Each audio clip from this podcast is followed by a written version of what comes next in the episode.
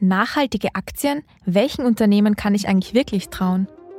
Moneymates, der Wirtschaftswoche-Podcast, der dich erfolgreich macht. Mit Tina Zeinlinger und Jan Guldner.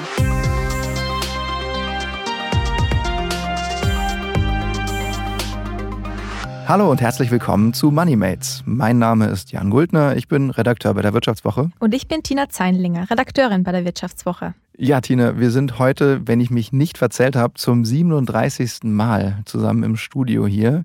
Das ist die 37. Folge Moneymates und ich weiß nicht, wie gut eure Erinnerungen da draußen sind, ähm, aber wenn ich mich recht entsinne oder wenn wir uns recht entsinnen, dann ging es in der ersten Folge um grüne Geldanlage, oder? Genau, also ich habe das auch nochmal auf Spotify gecheckt vorhin und tatsächlich die erste Folge war zum Thema grünes Investment, grünes Investieren. Und da wollten wir euch mal so einen groben Überblick geben. Also da wollten wir euch mal zeigen, was ist überhaupt möglich für Anleger, denen Umwelt, Klima, vielleicht auch ein bisschen soziales Engagement wichtig ist. Und da haben wir euch zum einen Banken vorgestellt, haben gesagt, dass es auch Aktien gibt, die grün sind oder Fonds. Und wir haben euch auch damals versprochen, dass wir uns in einer Folge, ja, die irgendwann noch kommen soll, ähm, einmal einen genaueren Einblick geben zu einem gewissen Anlageprodukt, das eben grün sein soll. Und diese Folge, meine lieben Hörerinnen und Hörer, die ist heute. Tatsächlich, wir haben es geschafft, uns nochmal mit dem Thema zu beschäftigen. Und zwar wollen wir uns heute in der Folge darauf konzentrieren, welche Aktien eigentlich fürs gute Gewissen taugen. Und das Ganze möchten wir auch natürlich ein bisschen kritisch hinterfragen, denn jeder weiß natürlich, alles, was glänzt, ist nicht gleich Gold und so ist es halt eben auch bei Nachhaltigkeit. Also viele, viele Unternehmen und viele Anlageprodukte sind mit Siegel geschmückt, die einem sagen, okay, ich bin nachhaltig, ich bin grün, aber wir wollen uns jetzt mal anschauen, okay, welche Aktien sind denn wirklich grün? Das werden wir gleich tun und bevor wir uns da so direkt reinstürzen, haben wir am Anfang noch einen kleinen Hinweis in eigener Sache, so ein bisschen Eigenwerbung für unser Magazin, die Wirtschaftswoche. Da haben nämlich unsere Kollegen aus dem Geldressort der Wirtschaftswoche in der aktuellen Titelgeschichte zusammengefasst, welche 20 Aktien fürs gute Gewissen eigentlich taugen. Die haben sich dabei fünf Bereiche rausgesucht, und zwar Gebäude, Verkehr, Industrie, Landwirtschaft und Energie und stellen aus jedem dieser Bereiche vier Unternehmen vor. Da geht es dann vor allem um Technologien, die diese Unternehmen verwenden, äh, die dann eben zum Beispiel Treibhausgase reduzieren. Und die gucken dann eben auch, ähm, wie sind die an der Börse notiert, wie performen die und wie kann man als Anleger daran teilhaben. Und ähm, damit ihr als äh, Hörerinnen und Hörer hier auch schon ein bisschen was davon habt, haben wir am Schluss noch einen der Autoren hier im Podcast zu Gast. Das ist der Martin Gerd und der wird euch einen kleinen Aktientipp schon mal verraten. Genau, also dranbleiben ähm, lohnt sich auf jeden Fall und Vivo kaufen natürlich auch. Ähm, das Spannende an dieser ganzen Titelgeschichte ist irgendwo, dass sich die Vivo-Autoren natürlich im Vorfeld Gedanken drüber machen mussten, was ist denn eigentlich Nachhaltigkeit für uns, weil der Begriff Nachhaltigkeit kann ja sehr, sehr weit gefasst werden. Also da geht es nicht immer nur um Klima, sondern auch um ähm, ja, soziales Engagement, eine gute ähm, Geschäftsführung, wie sind die Arbeitsbedingungen und so weiter. Und ja, ich glaube, das ist auch irgendwie so der Knackpunkt beim Thema, was sind grüne oder nachhaltige Aktien, dass man sich als Anleger im Vorfeld überlegen muss, was bedeutet Nachhaltigkeit für mich. Und ich weiß nicht, wie das bei dir ist, Jan, aber was, was wären bei dir jetzt so Punkte, wo du sagst, das muss ein Anlageprodukt erfüllen, dass ich mir denke, das ist eine grüne Aktie?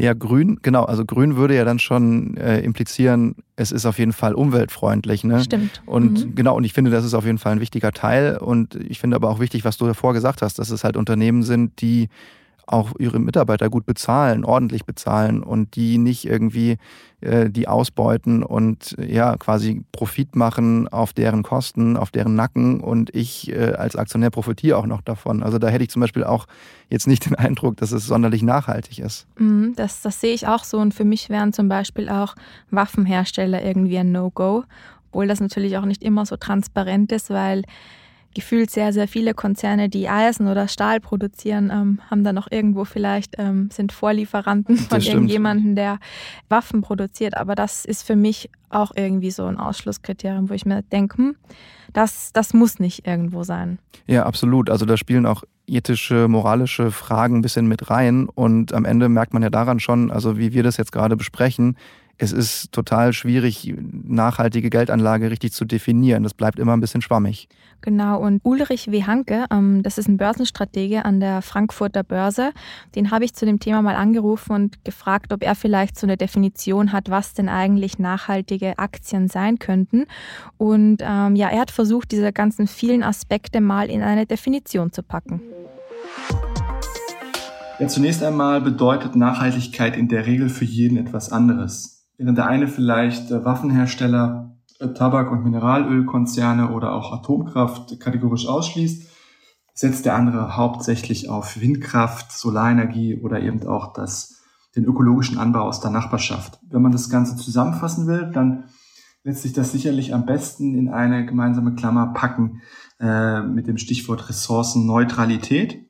Dabei werden Ressourcen nur so weit verbraucht, wie ähm, sie wieder regeneriert werden können. Ja, dann könnte man sagen, Nachhaltigkeit ist sowas wie jene Entwicklung, die den Bedürfnissen der heutigen Generation entspricht, ohne die Möglichkeiten künftiger Generationen zu gefährden.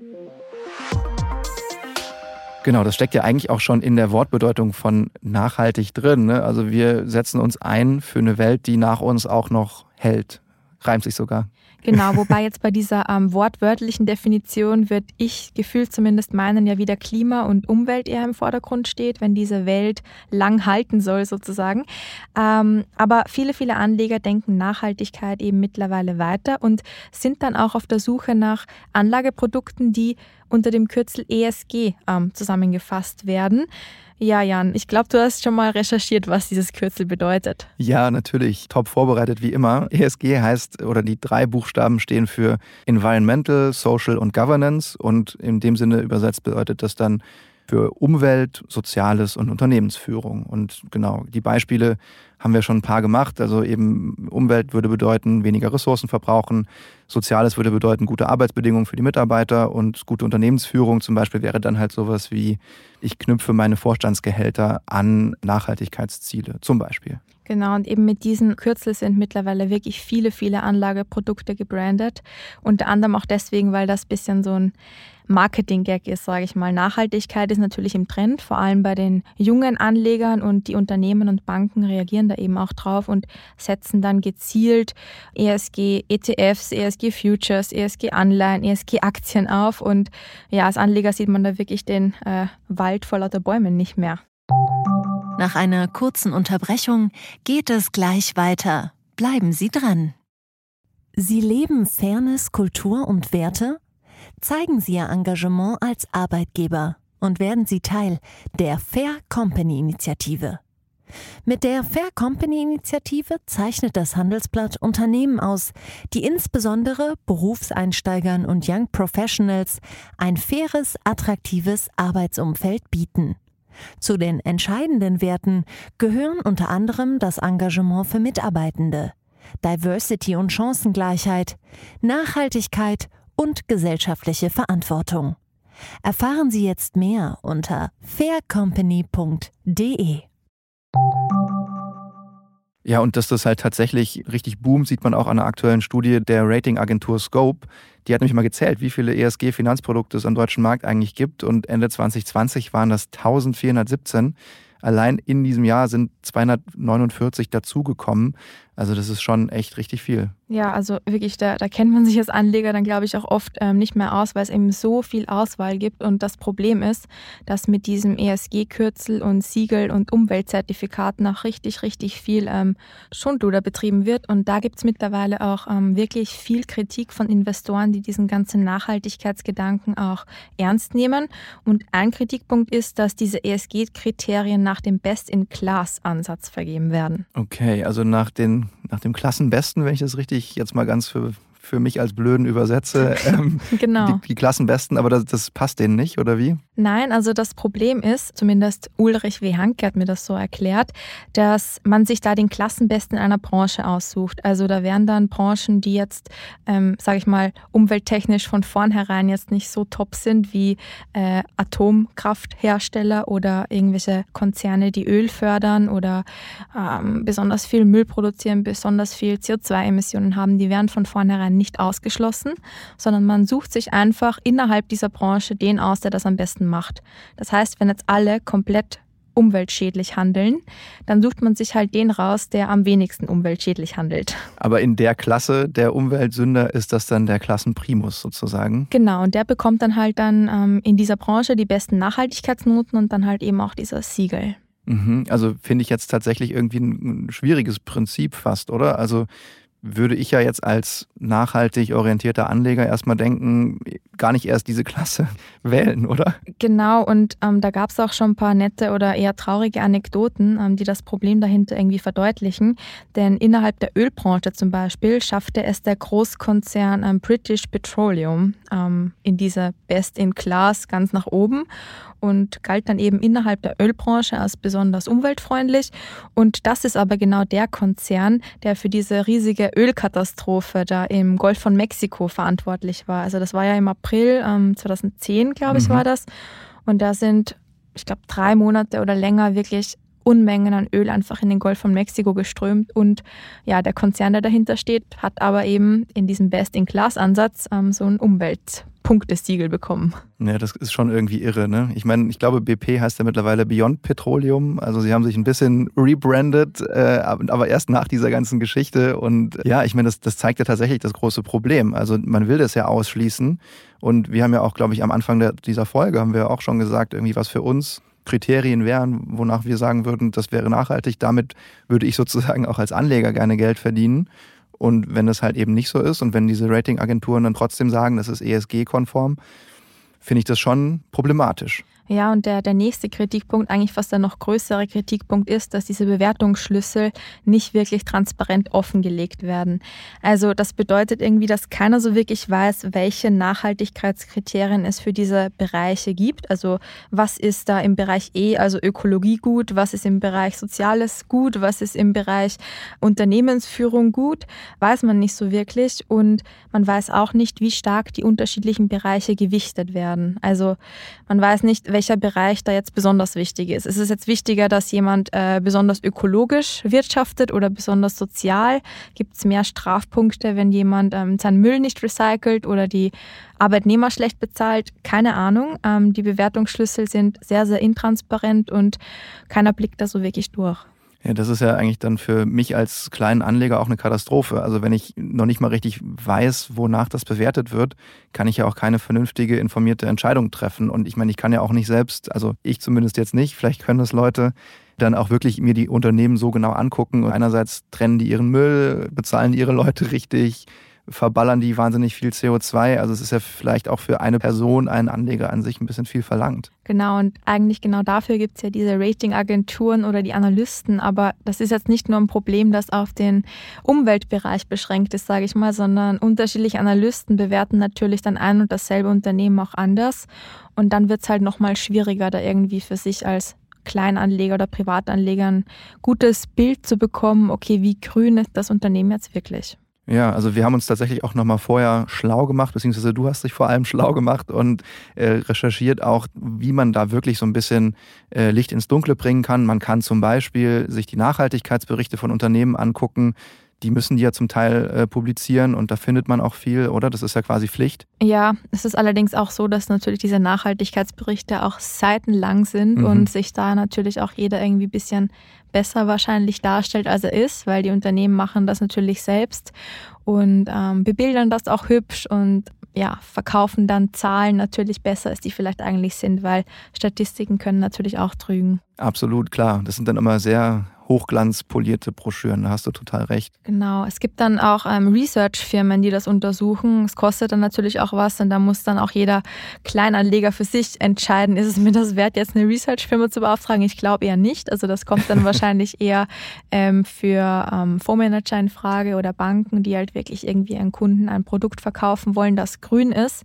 Also wir sehen schon, ist irgendwie ziemlich schwer, da ein gutes Bild davon zu bekommen. Das stimmt. Und ich glaube, ein Tipp, äh, den man da noch geben kann, ist, sich halt dann so einen Index mal anzugucken, der tatsächlich von sich behauptet, zumindest äh, ja, ESG-konforme Unternehmen abzubilden. Dass man da halt mal guckt, okay, wer ist da drin? Dann schaue ich mir die zumindest mal ein bisschen genauer an. Genau, da gibt es natürlich auch wieder sehr, sehr viele verschiedene Indizes und sehr, sehr viele ETFs auch, die diese ähm, grünen Indizes oder grünen Unternehmen in Indizes zusammenfassen. Aber dann hat man zumindest mal ähm, so einen groben Filter gesetzt, sage ich. Also da kann man dann zumindest mal sagen, okay, ganz so schlecht wird das jetzt wahrscheinlich nicht sein und irgendein Unternehmen ist da ja vielleicht auch dabei, was wirklich grün ist. Und weil es da eben so, so viele verschiedene Indizes auch wieder gibt, habe ich nochmal bei Ulrich Wihanke nachgefragt, ob er jetzt vielleicht einen konkreten Indizes nennen kann, wo man sich mal ein bisschen ähm, durchbohren kann und schauen kann, okay, welche Unternehmen sind da drin. Und da habe ich folgende Antwort bekommen. Ich würde Privatanlegern raten, sich beispielsweise den DAX 50 ESG anzuschauen. Das ist sowas wie der grüne Bruder vom DAX, enthält 50 Titel aus der DAX-Familie. Dort sind jetzt, ich zähle jetzt gleich fünf auf, die aus dem DAX 30, die dort nicht enthalten sind, die sollte man auf jeden Fall meiden. Und dann hätte man schon den ersten Filter äh, und könnte sich die anderen fünf, 25 aus dem DAX anschauen, die äh, schon mal so ein bisschen äh, nachhaltiger sind als andere. Also nicht in dem DAX 50 ESG enthalten ist Delivery Hero, E.ON, MTU, RWE und VW.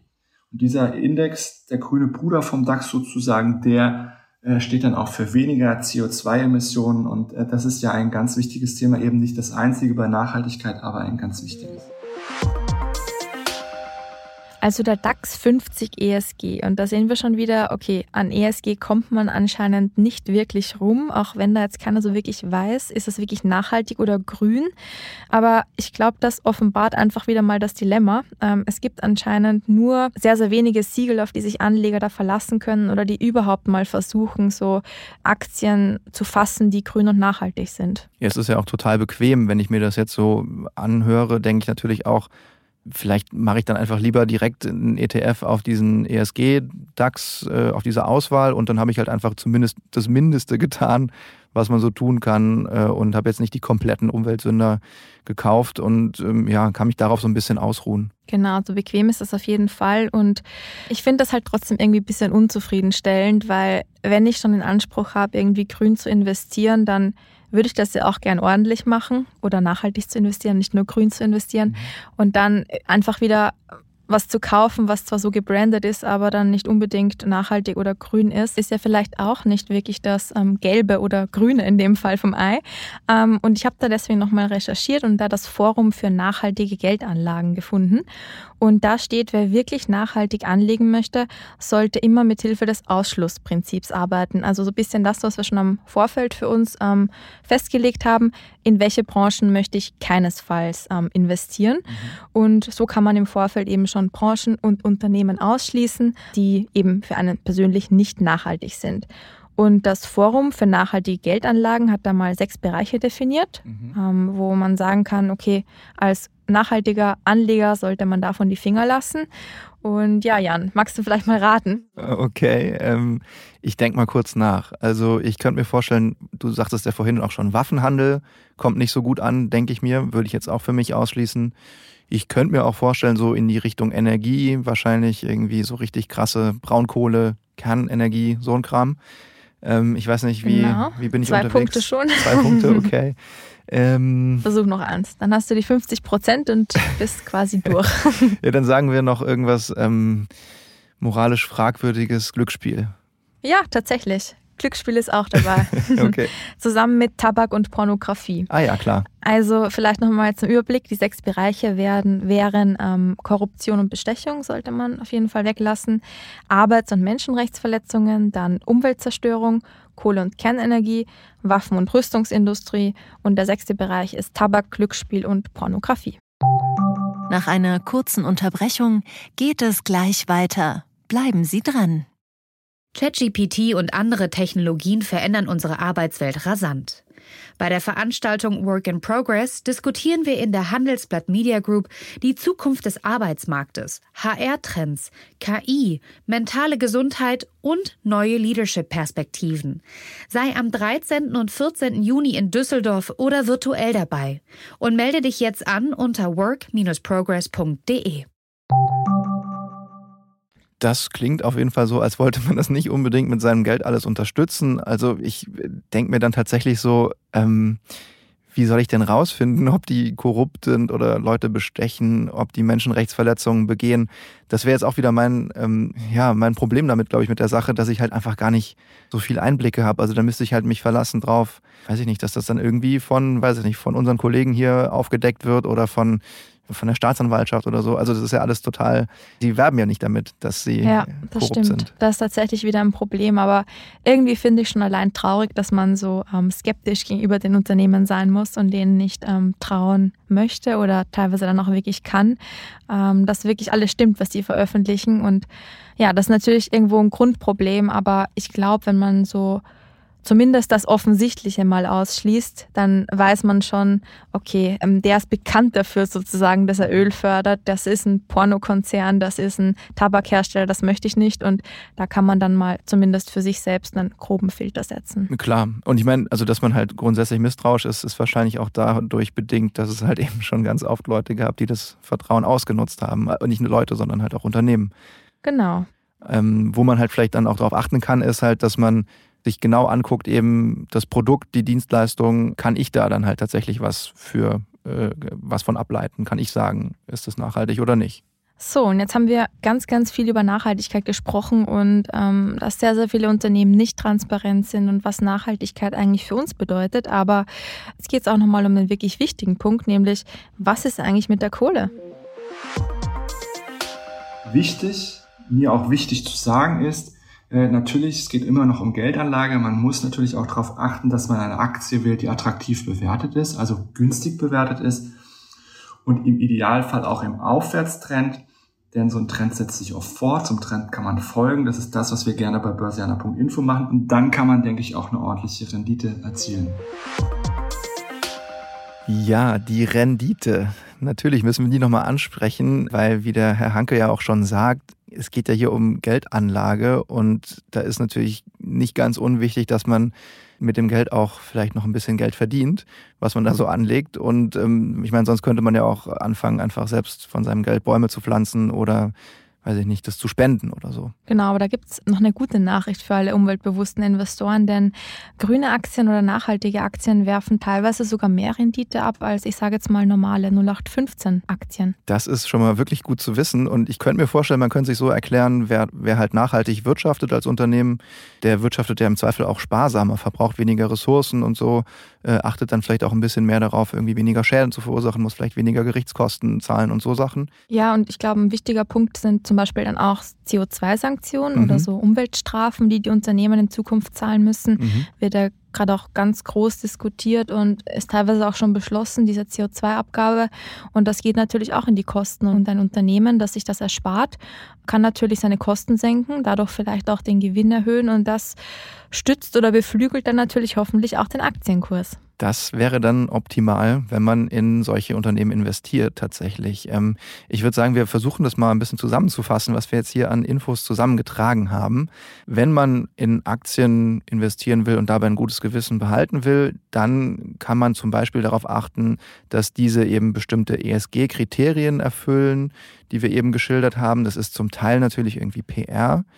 Zum Teil ist aber auch wirklich was dran, dass sie halt wirklich auch eben ein bisschen nachhaltiger sind als andere. Dazu kommt natürlich, muss man wissen, diese Kriterien, die dann eben zertifiziert werden, haben bestimmte Schlupflöcher Manche zeichnen dann eben den Klassenbesten in der Umweltverschmutzerklasse aus. Und das ist natürlich auch nicht das, was man äh, unter nachhaltigem Investment versteht, vielleicht oder viele vielleicht nicht. Und äh, genau, also es gibt auch andere Kriterien, Ausschusskriterien und manchmal muss man einfach ein bisschen tiefer graben, um zu checken, welche Produkte sind für mich eigentlich wirklich nachhaltig und wo will ich mein Geld reinstecken. Wichtig ist dann wahrscheinlich auch noch, dass man sich bewusst macht als nachhaltiger Anleger, man ist immer noch Anleger und jetzt kein Umweltaktivist. Also es geht um Rendite und nicht in erster Linie darum, Umwelt zu schützen. Falls das für euch an erster Stelle steht, das Klima zu schützen oder die Umwelt zu schützen, dann sollte man sich vielleicht wirklich überlegen, vielleicht eher ähm, Geld zu spenden an eine Umweltorganisation oder selbst irgendwie da aktiv was fürs Klima zu tun. Da kann man sicher mit dem gleichen Geld mehr bewegen, als wenn man jetzt eine ESG-zertifizierte Aktie oder irgendeinen grünen ETF kauft. Aber wie gesagt, auch grüne Aktien und ESG-ETFs und was es sonst noch alles gibt, bieten auch wirklich eine gute Rendite. Man kann da ordentlich mit Geld machen, weil nachhaltige Unternehmen sind dann meistens auch die oder vor allem in Zukunft die, die dann auch guten Gewinn machen. Das hoffen wir zumindest. Und wenn ihr jetzt gleich noch dran bleibt, dann hört ihr auch noch von unserem Kollegen Martin Gerd einen ganz konkreten Tipp in diese Richtung.